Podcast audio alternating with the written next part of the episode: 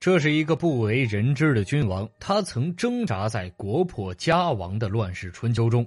这是一段可歌可泣的传说，值得被千古后人所铭记。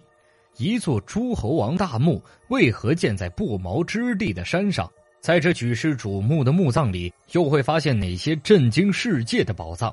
天上王陵为您带来祭王墓的前世今生。这是一段发生于春秋时期的故事。公元前七零七年，在今天的河南如皋发生了一场惊天的战争。参战的双方实力相距悬殊，进攻方是周桓王率领的陈、蔡、魏多国联军，而防守方仅为郑庄公的一国军队。然而，谁也没想到，此一战联军大败，周天子也身受重伤。于是，天子威信一落千丈，中原进入了诸侯割据、相互倾轧的春秋时代。就在此时，位于山东的某个小国正在经历这一场前所未有的浩劫，他们的君王继王也将面临此生最大的考验。二零一二年一月四日，位于山东临水县的天上王城景区内一片热闹景象。为了加紧施工进度，挖掘机疯狂地在泥土里刨着。只听轰隆一声，一个坚硬物挡住了铁壁。谁也没想到，正是这一声惊响，揭开了一个隐藏在地下的千年君主的神秘面纱。王城景区位于当地一个名叫纪王固的固顶之上，故四周险峻，顶层平坦，远望像一个戴着帽子的城堡。历史上，孟良固战役让人们首次见识到这种奇异的地貌，让故声名远扬。作为以故闻名的沂蒙山附近坐落着七十二故，个个高险平坦，令人胆寒。其中纪王故以海拔高总和面积最大而久负盛名，也是迄今唯一有人居住的故，有着群固之首的美名。关于纪王故，还流传着一个神秘的传说。据当地百姓口耳相传，早在千年前，这里曾诞生了一个著名的君王。为此，专家们几经走访，希望从这里找到纪王的蛛丝马迹，但一连几次都是铩羽而归。据考古专家推测，老百姓口中的纪王应该生活在两千六百年前的春秋时代，是当时的一位诸侯国国君。从他的传说可以看出，这是一个爱民如子的好君主，只是因为缺乏食物，无法找到更多的线索。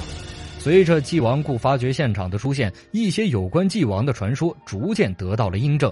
考古人员从这些古墓中出土了大量的青铜器，因为保存完好，器物上的铭文至今仍光亮如初。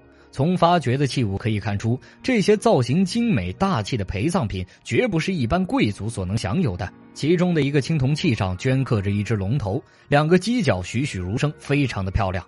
更令人激动的是，在固王鼎的发掘中，还发现了六件价值极高的青铜器，它们的珍贵程度就算在全国都是罕见的。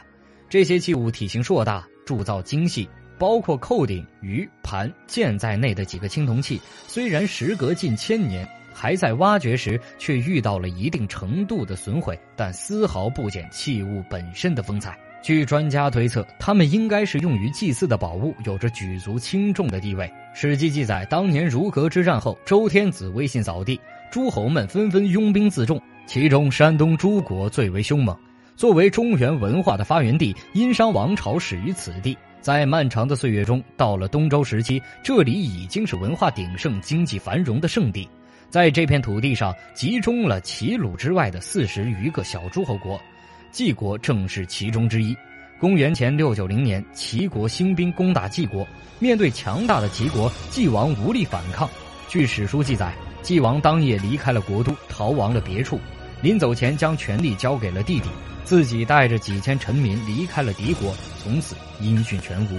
不久，晋国灭亡，于是留给后人三个疑问：晋王为何没有选择投降，而是选择出逃？他这样做的目的又是什么呢？他最后究竟葬身何地？随着纪王固大墓的出土，一切都有了答案。通过对发掘墓葬的考究，专家们肯定，这座深埋于大山之上的王陵，正是多年寻而不得踪迹的纪王大墓。以其恢宏的规模以及各种繁多的陪葬品，可以看出，这是纪王才能享有的。历时两个月的考古，专家们得出了大墓的具体模型。这是一座南北向长方形的墓葬。墓室长约二十八米，宽十三点六米，在其北部为车马坑，陪葬有纪王生前的车用，南部为椁室，在主椁的两边还有边箱。纵观其规模，是山东境内考古已知的春秋墓葬中最大的一个。至于其建立在海拔高耸的故上，更是全国仅有的。在这次的出土中，考古人员还发现了大量的打击乐器。最先找到的是两件器物完好的青铜唇鱼。唇鱼是盛行于春秋时期的打击乐器，战争时期用以号令军队。此次发掘的唇鱼刷新了中国考古史，是迄今为止发现年代最早的青铜唇鱼，具有重大的价值。在唇鱼的下方，考古人员还发现了俑钟等乐器。俑钟器型完好，以编钟的样式存在。外观大气美观，按照历史记载，在春秋时期，这些器物是大夫之上的人才能够享用的。截止考古结束，此次的挖掘收获颇丰。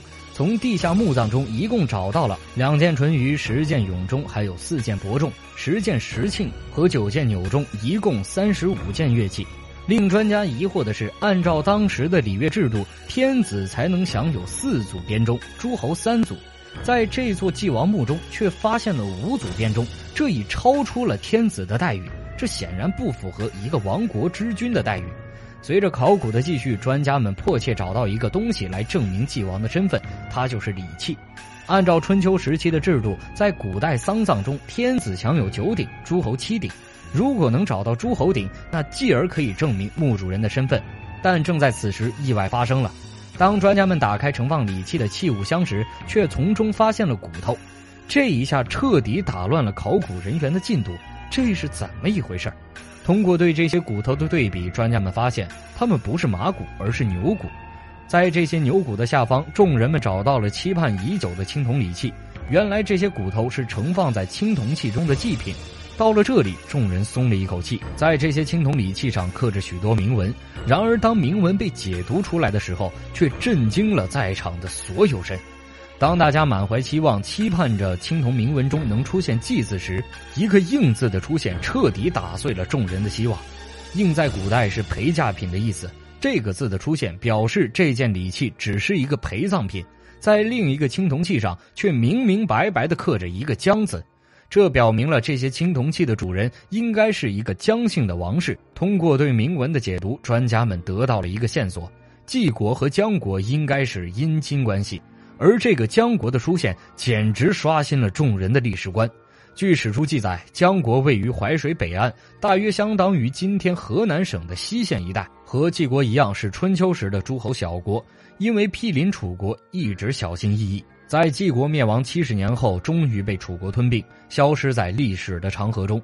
看到这里，专家们又产生了新的疑惑：按照古代丧葬礼制，丈夫是不会把妻子的陪嫁品带到墓葬里的。那么，只有一个解释：难道墓主人并不是晋王，而是某个姜姓的小国女性？如果真的是这样，简直刷新了历史观。一个不知名的女性竟然坐拥天子才能享有的礼乐，死后还能饱尝荣华富贵，在地下继续称王。带着这个疑问，考古工作者继续发掘。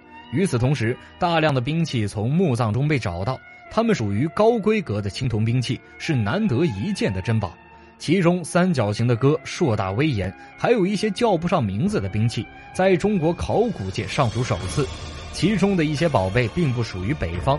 看到这些，考古人员更加疑惑：难道墓主人不是纪王，却是一位女将军？